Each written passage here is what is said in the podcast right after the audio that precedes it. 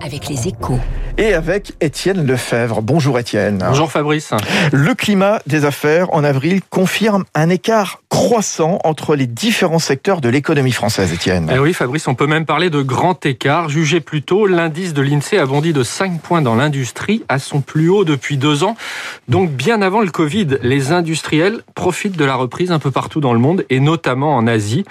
À l'inverse, le climat dans les services et dans le commerce s'est de nouveau assombri en avril, c'est logique avec les fermetures du troisième confinement.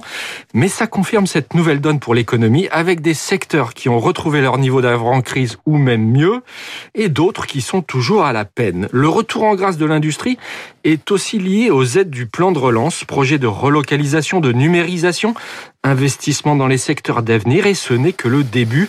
Un chiffre, Fabrice, les déclarations d'embauche de plus d'un mois ont rebondi de 11% au premier trimestre dans l'industrie. Elles sont même désormais positives sur un an. Alors vous nous le dites, Étienne Lefebvre, l'économie est donc coupée en deux.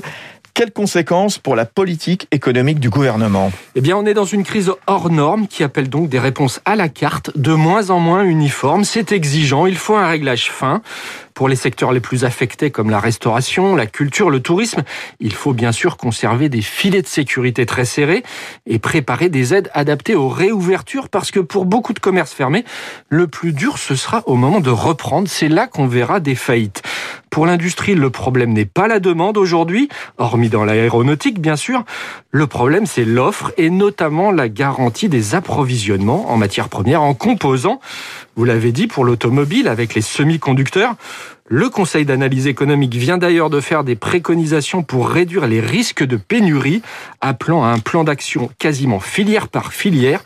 Après les aides d'urgence, Bercy sera encore très occupé par la reprise. Merci, bonne journée. Étienne Lefebvre des Échos, il est 7h13 sur Radio Classique à suivre.